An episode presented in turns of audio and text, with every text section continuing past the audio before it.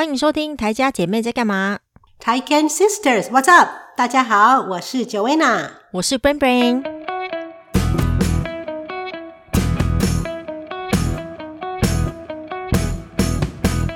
现在就是春节期间呐、啊，原本就是台湾。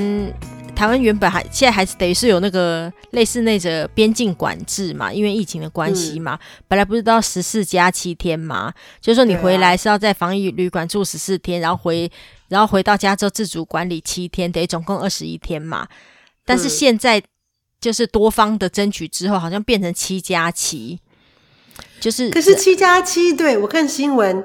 还不是防疫旅馆也是很难订啊，防疫计程车也都很难啊。像我们，我本来想说，哦，七加七可以考虑要回去，对，结果我就查一下防疫旅馆，哦，根本我们本来就不可能过年前回去啦，因为 Summer 他们第一学期高中比较严格嘛，所以他可能我们要回去也是要二月，等于一月三十一号回去，那就过年了嘛。嗯哼。但如果不用隔离的话，我们是刚好一月三十一号飞回去过年。嗯。但是要隔离的话，真的就是。隔离出来过年都过完了，对、啊。然后我就查一下，对，我们如果是不是二月一号、二号到台湾的话，防疫旅馆是还有，嗯，但是都是贵的，都是可能五六千的。哦。然后我们三个人的话，一个人再加一千二嘛，所以一个人光住一个晚上，可能我们一间房间就要大概八千块，七八千块。说七个晚上，嗯，还是要大概五万块啊。对、啊，因为加上，对不对？这。那是可以，那是在订得到房间，然后七个晚，嗯、好了，那时候他一住，他说可以住一人一间，好像好像五万五千块，五七三十五三万五，还要加上那个简易的费用，嗯，所以七天还是要花个大概五万块，算是最便宜的。对啊，最便宜，真的没办法啦，啊、像这种时期，说实在的，嗯、如果你真的不是除夕前就可以隔离出来的话，其实真的。不如就这次就先不要回来了。我觉得好多人都是这样啦，啊、因为其实我有个朋友，他他的妹妹是住英国嘛，然后今年就是不回来了，然后可能一样也是跟你一样，就是也会先被除籍这样子。我觉得明年如果解解封了之后啦，回来办那个户籍的应该很多。对呀、啊，然后我就跟 Summer 说，因为他一直很想回去嘛，然后他们他跟他高中的那个。顾问也是说，呃，我们他已经申请说下学期要在那个做线上课程这样，然后他顾问就问他说：“你现在决定的怎么样？”嗯，然后他就说：“还没啊，因为政策一直在变啊。”然后我妈也说不知道啊，但是就是如果随时回去可以不用隔离的话，我们就会回去；那要隔离的话，我们就不会回去，基本上是这样。所以要看它政策怎么变，因为全球的趋势是开放边境嘛，但是因为台湾的那个疫苗率又还不高，嗯，而且谁知道冬天会不会变严重，所以很多都是未知数，所以真的就不知道啊，就很麻烦，烦死了。我前阵在看机票本身已经不确定了，嗯，防疫旅馆也不确定，然后这么多不确定加在一起，真的就觉得烦死，干脆就真的就就可能今年就没办法回去了，这样。对啊，对啊，其实本来就是这样，因为现在已经。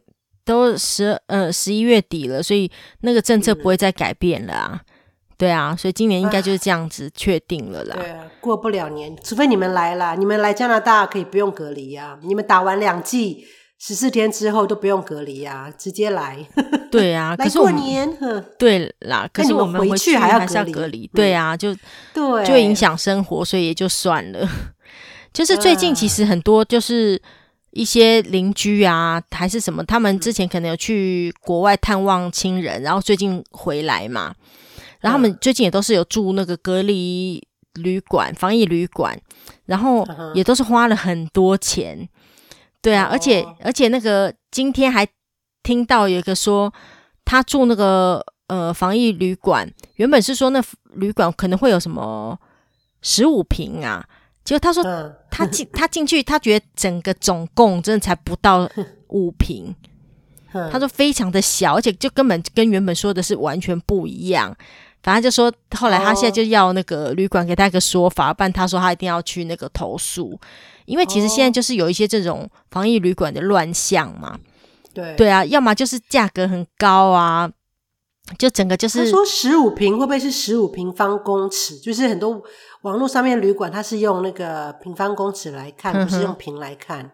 对，不会是看错？没有，不是，因为他在台湾就是从事那个丈量工具的工作的人，哦、所以他就说、不能怪，没错，所以他一眼就看出这个坪数不对，而且差非常的多。我跟你讲，别人就算了，但他因为他原本的工作就是做这个丈量这种房子尺寸的人，所以是骗不了他的。对像我的话，我一定就会，他一定骗得了我，因为我本来就想说，他到底是用平方公尺还是用平啊？我可能看错了，因为我又没什么概念，嗯，所以就觉得啊，那可能就是对，反正那他有概念的，应该就骗不了他。对呀、啊，对呀、啊，所以就是骗不了他。哦、对啊，对，好烦哦，已经两年没回去了啊。因为就是因为就是有些地方是在说几平嘛，那有的地方是在说平方米，嗯、就是平方公尺。哦、对啊，那这个换算呢、啊，其实现在就正好跟大家讲一下，就是你就是、嗯、你要换算成那个一平方公尺等于几平的时候，你就是乘以零点三零二五，你就会知道了。就是几平这样子，啊，什么意思啊？就是比如说我网络上面的旅馆是说十五平方公尺，你就是乘以零点三零二五，就知道说那有几平了。你买房子也是一样，所以大概就是五平的意思。对对对对对，这就是一个小常识，大家可以记得。对。对啦，反正今年就算了啦。我想说，那你们就是在加拿大看看雪啊，这样子就好啦。那我们就是可能会去花东玩啊之类的。哦，对呀、啊。你看天气冷，我跟你讲天气冷，在这边真的是会得忧郁症，所以我们才会每年我都过年顺便回台湾过年嘛。这边冬天这么长，现在我们还没下雪啊。前几天前几天下的雪已经融化了，然后现在是还没，但是应该又快要下了，就是。哎，反正冬天真的是没什么地方可以去啦。嗯，对啊，所以就是也没办法啦。这种就是这种就是疫情时候就是没办法。嗯，对啊，就是其其实冬天就是你说那个国外的人因为下雪啊，干嘛可能容易忧郁啊？其实你知道，就是这种天气呀，蛮多国家的人或者是一般。就就是气候也是变，常常台湾也是一样啊，常常就是气候一样都会比较变化比较大嘛。嗯，对啊，大家就是很容易就是说那个什么，有一种叫做微笑忧郁啊。哦，什么意思啊？微笑忧郁就是说，常常有看到有新闻的时候，不是会假设有人那个。那个呃，自杀还是怎样嘛？然后就不是会访问他的那个亲戚朋友，嗯、还是什么同学什么的，大家都会说：“哎，不会啊，他看不出来，哎，他平常看起来好像很开心的样子啊，也都没有说那个呃心情不好的样子啊。在人前的时候，嗯、这些人通常都是表现的很正常，哦、然后很开心的感觉。嗯、然后他甚至他是在朋友圈里面最会炒热气氛的那种人。但有一天，如果如果他做出了一些傻事或自杀干嘛的时候，其他的朋友可能都会觉得很意外。那这种其实就是、哦、就是叫做微笑忧郁，对啊。哦，那怎么预防啊？怎么会这样？嗯、没有啊，其实这就是有一样，就是这也是忧郁症的一种啊。所以就是通常其实这个是最麻烦的，因为他没有办法。忧郁症麻烦的是说自己不认为自己有忧郁症，或者自己把它只是遮盖住，嗯、对不对？因为如果你觉得自己没病，那真的就没办法啦。对。微笑忧郁，他就是说，就是有忧郁的问题，但是可以，他就是却把成功成功的把忧郁症这个问题隐藏的人，哦、所以他就是外表看起来很快乐，但是内心就是很忧郁的这些人。哦，那真的很麻烦，啊、因为这个，我像我们自己有时候觉得心情不好啊，就想说、嗯、啊，那找人去聊个天，或者去运动一下，流个汗。他自己没有感觉的话，啊、自己反而就把自己躲起来，那真的是很很糟糕那种。嗯，你说的那样子，说什么心情不好的时候想就会去找朋友聊的，你那个就是只是叫做心情不好，你不是忧郁症，对啊，忧郁症通常就是一种，其实就是一种生病了嘛，所以其实你是有点无法自拔，你无法控制的，所以你说什么找人聊这个已经超出了这个生病的范畴了。如果生病的时候你感冒你会去看医生的话，那你就没问题，但他们就是不会去做这个事情，所以。因所以就是还是比较危险的时候，反正就是我觉得一样啦，就是大家就是还是要，就是虽然是疫情期间，现在大家也是比较解封了嘛，人与人还是比就比较常往来了，所以大家还是要关心一下彼此啦，亲朋好友。啊、同学啊，还是久未联络的什么，就是还是大家还是要联络一下、哈拉一下这样子啦。对。对啊，才会不会那个，就是会有一些遗憾这样子。对啊，今天就有一个也是一个遗憾的事情啊，就说那个大陆有一个那个呃天才天才儿童，然后他就是过世了，最近他是生病死的，嗯、然后他他的故事就是还蛮蛮呃算是发人深省嘛，因为你知道他、嗯、他他怎样变成一个天才儿童嘞？就大家就在讨论说，天才儿童，当你被被人家定义成天才儿童之后，你这辈子就是、嗯、你之后你的求学生活，还是你的人生，是不是开始过得截然不同的日子了？当你被定义成天才儿童之后，嗯、对啊，嗯、你知道，其实很多，尤其是华人的世界啊，嗯，就是对于教育都本来就已经是比较填鸭式的嘛，或者是很，你就是要读书就对了啦，读书考试这才是最重要的。可当如果你又是被在这样子的社会里面被定义成天才的时候，你那个背负的那个压力跟责任就会变更大。对啊，那这个、嗯、那这个最近过世的这个天才，他好像才三十八岁而已。嗯，就是他是有多天才？他昨天过世的十七号，嗯、然后他是他其实，在大陆很知名哦，他是蛮知名的天才儿童。嗯、他几岁被变？定定义成天才，两岁的时候哦，真的哦，他为什么两岁被他这辈子都是天才？对，没错，他哦，他不是没有这辈子都是天才。等一下，听我娓娓道来。他两岁的时候 被封成天才，那那为什么他会被发现呢？是因为就是他两岁的时候，他有一次跟他妈妈去公司嘛，那他那个公司的其他同事就逗他，他那时候才两岁，就跟他讲说：“你如果写出一个字啊，就送你一一粒花生吃。”写一个字，他才两岁，对啊，两岁、嗯、照理来说其实不识字啦，对不对？怎么可能识字？更不要说写字了。然后，但是，但是他竟竟然就写了七八十个字，两岁没有学过哈。对，然后，但是他两岁的时候，其实他已经可以认得跟写一千多个字了。嗯、对，所以其实反正就。就因为这个事情，就此展开他的那个神童的人生就对了啦。哦，那真的是神童哎。对，然后他四岁的时候，四岁哦，已经读完了国中的课程。嗯、我们是十十五岁才读完国中嘛，对不对？对啊，他是这样子都让我想到，他会不会是前辈子忘了喝孟婆汤？怎么会这么聪明？那么小都记得那些东西？我这辈子如果忘记喝孟婆汤，再让我投胎，我也不会这么聪明。会呀、啊，哦，不会，你两岁就要认识一千个字啦，因为你记得这些字怎么写啊？对啦，反正也许啦。然后两岁他就、嗯、呃四岁他就读完了国中，嗯、然后他、嗯、他其实小学只读了两年啦，然后他八岁的时候就去读那那个中学了嘛。没有，因为四岁读完国中嘛，所以八岁读完中学嘛，然后就夸张了，就此就展开了他的知名度嘛。他在中国大陆就是整个就是被封为什么什么神童这样子，天才少年什么的。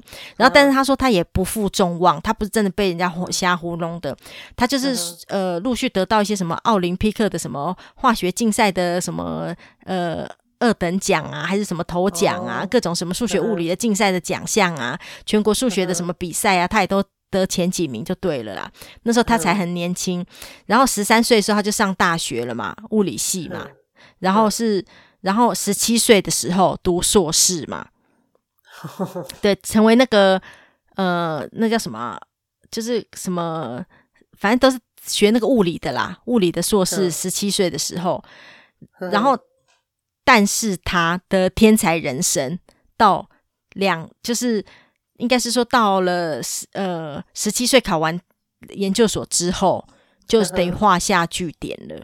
为什么？嗯、对，为什么嘞？因为他研究所读了三年之后，连没连研究所都没毕业就被学校退学了。那明明是一个天才，哦、为什么会被退学？怎么可能？对不对？因为怎么可能？说实在的，以这种天才程度，但很瞎的就是他的原因是因为。他的妈妈从以前就是觉得那个那个叫什么万般皆下品，唯有读书好，所以就觉得说他竟然又这么厉害，所以他从小就是让他觉得说读书之外什么都不要叫他做。哦、他每天会生活白痴了。他每天是伺候他儿子，就什么端茶啦、喂饭、洗澡、洗脸、洗衣服，甚至刷牙的时候都会帮他把牙膏先挤好。真夸张诶，更夸张的是，他到了高中的时候他还让他妈喂饭。好，感觉是植物人还是什么废人？对对对对对，不是啊，这感感觉你是没手没脚嘛。然后，然后他什么时候不要做，他只要读书就对了。对啊，所以其实他妈妈害的啦，真的是他如果不是在不是被惯成妈宝的话，他也不会变成这样。然后他是，你知道，他就是读了研究所之后，因为他妈妈不能陪在那边顾他嘛。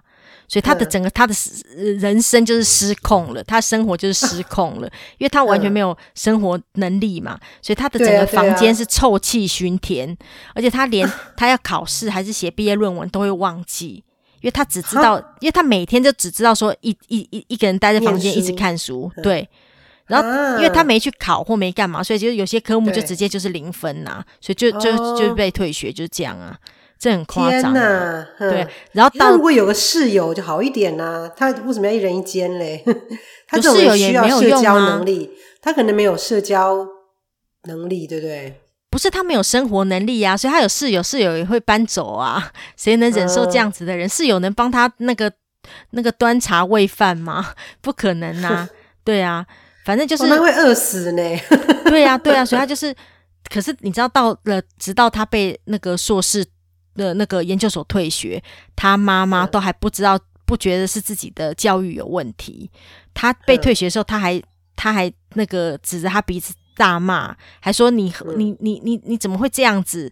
你这么不争气，他恨不得他去死这样子。啊，对，那真的是他妈妈害的。对，可是后来这个人竟然结婚了。其实帮你找一个老婆来也有帮助了。我觉得是，我觉得他老婆换成变他老妈子的角色，反正他后来结婚生子，对对对，他就是回归平凡人的生活，因为他也就不再是天才来嘛，因为已经没有在做那些读书也没做研究了嘛。对啊，对反正他他的老婆就说他从神神童变成了平凡人，反正他就是，哦、但是他现在就是三十八岁，他突然就过因病过世了，不是不是因为、哦、不是因为。自杀，自杀也不是对，所以就是说，哦、就是说，一个天才竟然最后会被算是被糟蹋成这样吗？就很可惜啊，你不觉得吗？不是他妈妈的话，对他小孩也是天才吗？我觉得这样，他小孩应该也是会蛮聪明的。不，也许不是真不一定没有那么夸张，但是至少应该也不会笨啦。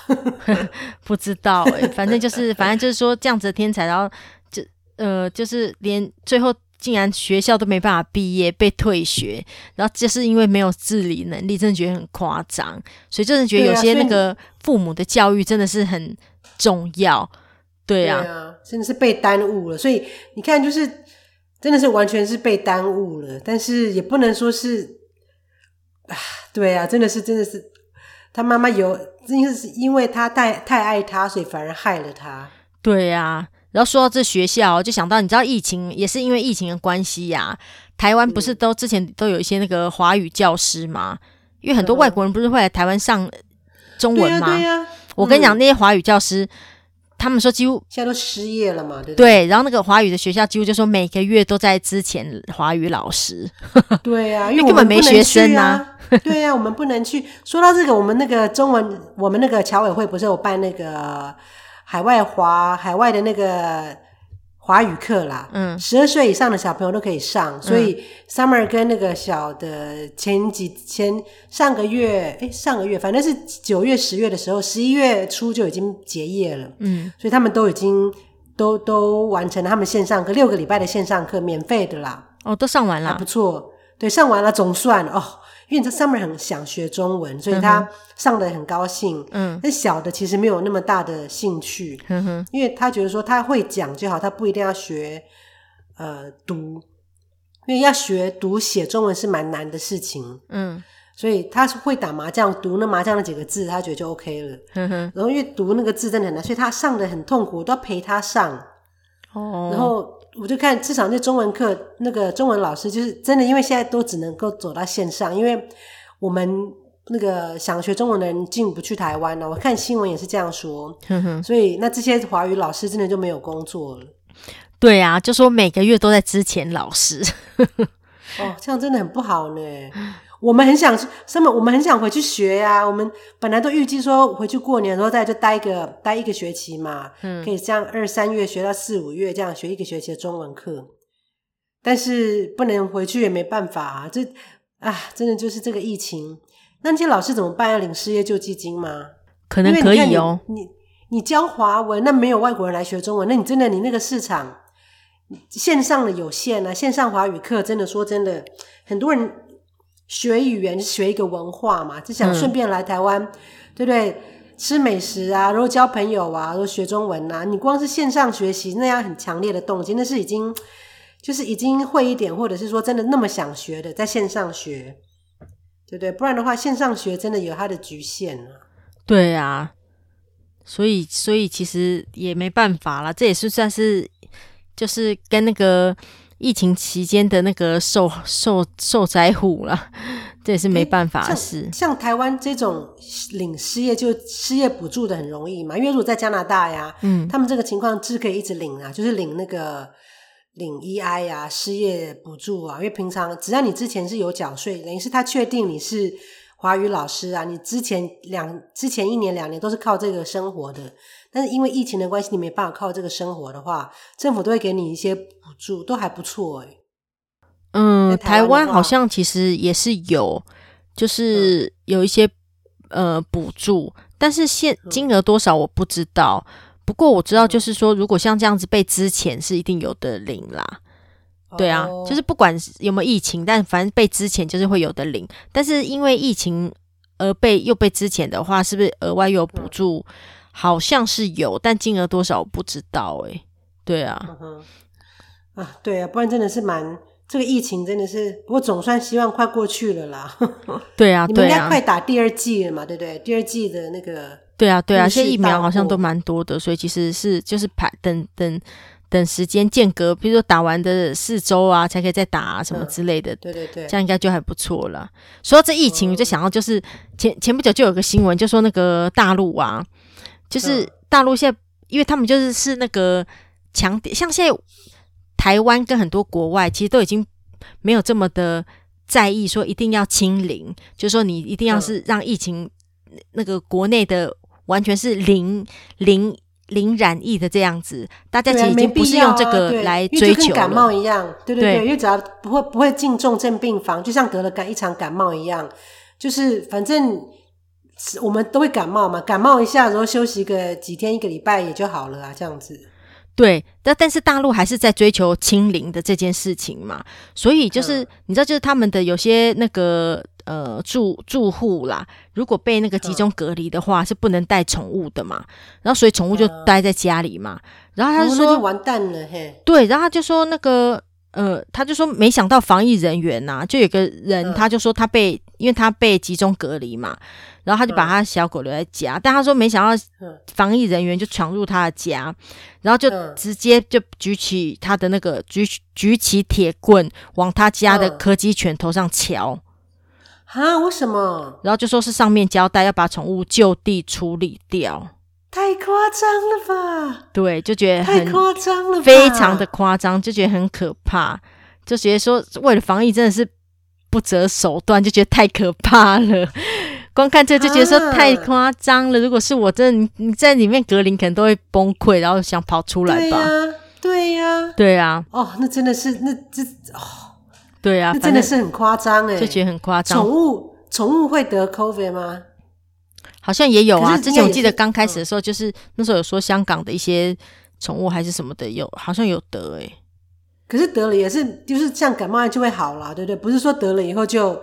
会死或怎么样啊？不知道。然后之前国外某一个那个那个动物园的，好像猩猩还什么的也有得啊。嗯，对啊，那就一定是人传给他的嘛。对啊，对，因为他又没跑出来。哦、好可怜哦，真的是。对啊，就觉得很可怕。那个保育保育团体应该会出来抗议吧？哈，哈，在大陆吗？抗议有效吗？这我不知道，只保留态度。残忍。这样他们怎么知道？这样好残忍哦！对啊，真的很残忍哦，真的是嗯，对啊。就上次我们有一集就是万圣节的时候啊，Summer 不是扮那个瘟疫医生吗？哦，对啊，对啊，对啊。然后呢，其实对对对，因为其实那个对于国外的人，可能对于这个造型比较熟悉一点嘛。但其实台湾的那个对这这个造型其实是比较陌生的，尤其是像台湾这次万圣节比较多人就是办那鱿鱼游戏的那个对里面的那个号码嘛，对。但其实文艺医生这个造型其实是蛮有趣的。上次你是大概有讲了一下啦，可是其实就是其实这个是一个在国外的，好像什么嘉年华会上什么威尼斯那些都常常大家就是会戴这个嘛，因为大家其实觉得就是这个。这个鸟嘴其实就是感觉看起来是恐怖，所以大家才会在那个万圣节的时候办。但是其实这个最早鬼故事电影里面也会看到，对对啊。但为什么会变成反正是恐怖？但是它其实叫做瘟疫医生，他其实是在中古世纪的时候、嗯、是救那些瘟疫得瘟疫病的人的医生。那为什么会变成大家我们现在的 N 九五啊？就是这样，对对对。盖起来，对啊，对啊，那为什么就是到现在大家会觉得说这个造型反而是变成是恐怖的，而不是救人的？主要就是说，因为就是那那个就是呃，在应该是说四百多年前呐，一千六百多年的时候，嗯、第一个法国医生开始发明这种造型嘛。嗯、主要是因为那个时候中世纪也流行那个黑死病嘛，所以就是、嗯、呃那些瘟疫医生就是专门去治疗这些人的嘛，所以他们就是会戴那个这个自制的这个面罩嘛。自制的 N 九五嘛，然后那个手上还会戴那个手套嘛，然后他们披着那个黑色的披风，手上还会拿一个像是类似铁棍的东西。他那个铁棍其实主要是要，因为要隔离那些病人，他们也知道不要直接摸碰触他们嘛，可能会传染病，所以是用那个来剥剥开病人的衣服啊，还是整治的这样子。然后，但是他们有一一一种说法是说，瘟疫可能是被一个天谴嘛。所以那个人可能是做了什么坏事才会这样，对对对，所以那个那个棍子也可以顺便打那些得病的人，真的有够衰，对吧？得病还说被天谴，然后还要被揍，对啊，反正他就是因为，然后他是全身上下就包紧紧的啦，主要就是为了怕那个看诊的时候被传染嘛。对啊，对啊，对对对。然后其实这个造型就是不是弄一个鸟嘴嘛？那你上次有说嘛？就是其实里面是有放一些那个。呃，精油嘛，油就是杀菌用的嘛。